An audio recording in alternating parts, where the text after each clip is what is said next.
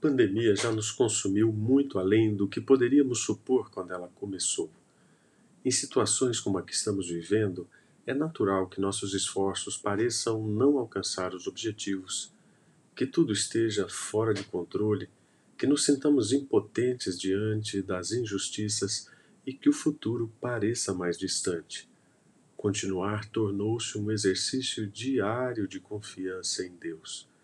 A história do povo de Israel, narrada na Bíblia, é um verdadeiro manual de fé para momentos como estes. Em todas as crises que foram resultado de incredulidade, Deus se mostrou inabalável em seus propósitos. O profeta Isaías, falando sobre o futuro triste para o qual ele havia alertado, fez questão de destacar que nenhuma situação histórica mudaria os planos de Deus e que seu objetivo final era vida e salvação, não morte e escravidão. Aliás, ele sempre intervém na história para oferecer conforto. Apesar da incapacidade humana para a rendição a essa misericórdia, a libertação prometida profeticamente seria bênção para o mundo inteiro. É como se a mensagem de Isaías pudesse ser resumida em uma simples exclamação: Olhe, é Deus. Em um contexto como o causado pelo coronavírus, minha suposição não é o que Deus está fazendo contra quem está sofrendo com esse mal, mas sim o que Deus está tentando dizer para mim. Até pessoas não preocupadas com o aspecto religioso em primeiro plano observam que o egocentrismo torna o olhar sobre os outros enviesado. Um economista americano, falando sobre a cultura do contentamento, dividiu as pessoas em duas categorias: as integradas no mercado e as excluídas.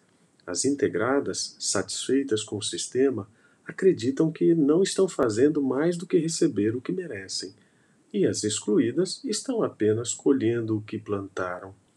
Bartolomeu e Gorin, dois teólogos americanos, ensinam que a palavra de Deus está imbuída de autoridade e se torna a única história básica pela qual entendemos nossa própria experiência, e é ela que dá fundamento para nossas ações e decisões.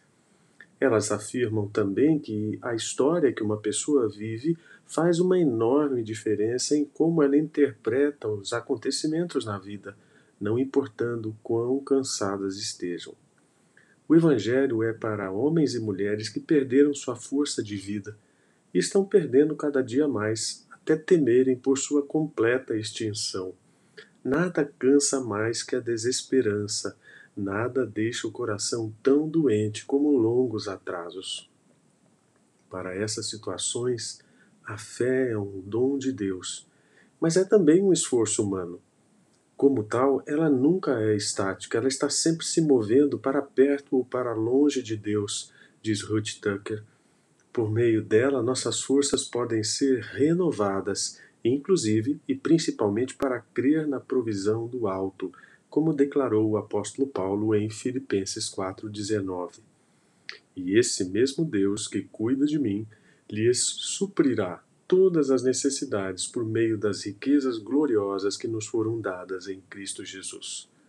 Robertson, um dos maiores pregadores da era vitoriana, enfrentando muitos problemas, escreveu: Há momentos, e eles chegam para todos nós em algum período da vida, em que a mão do mistério parece pesada na alma.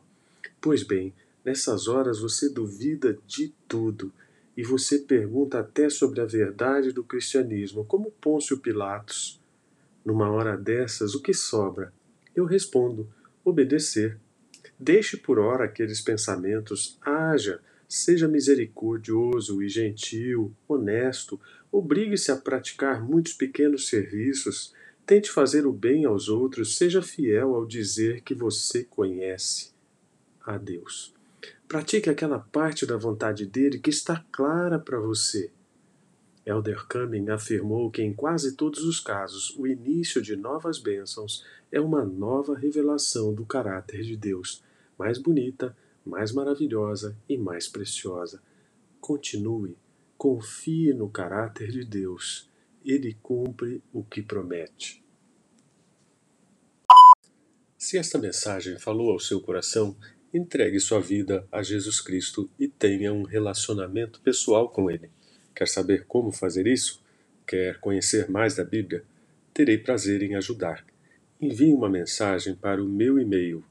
Anote aí: soudecristo@tutanota.com. Deus abençoe você.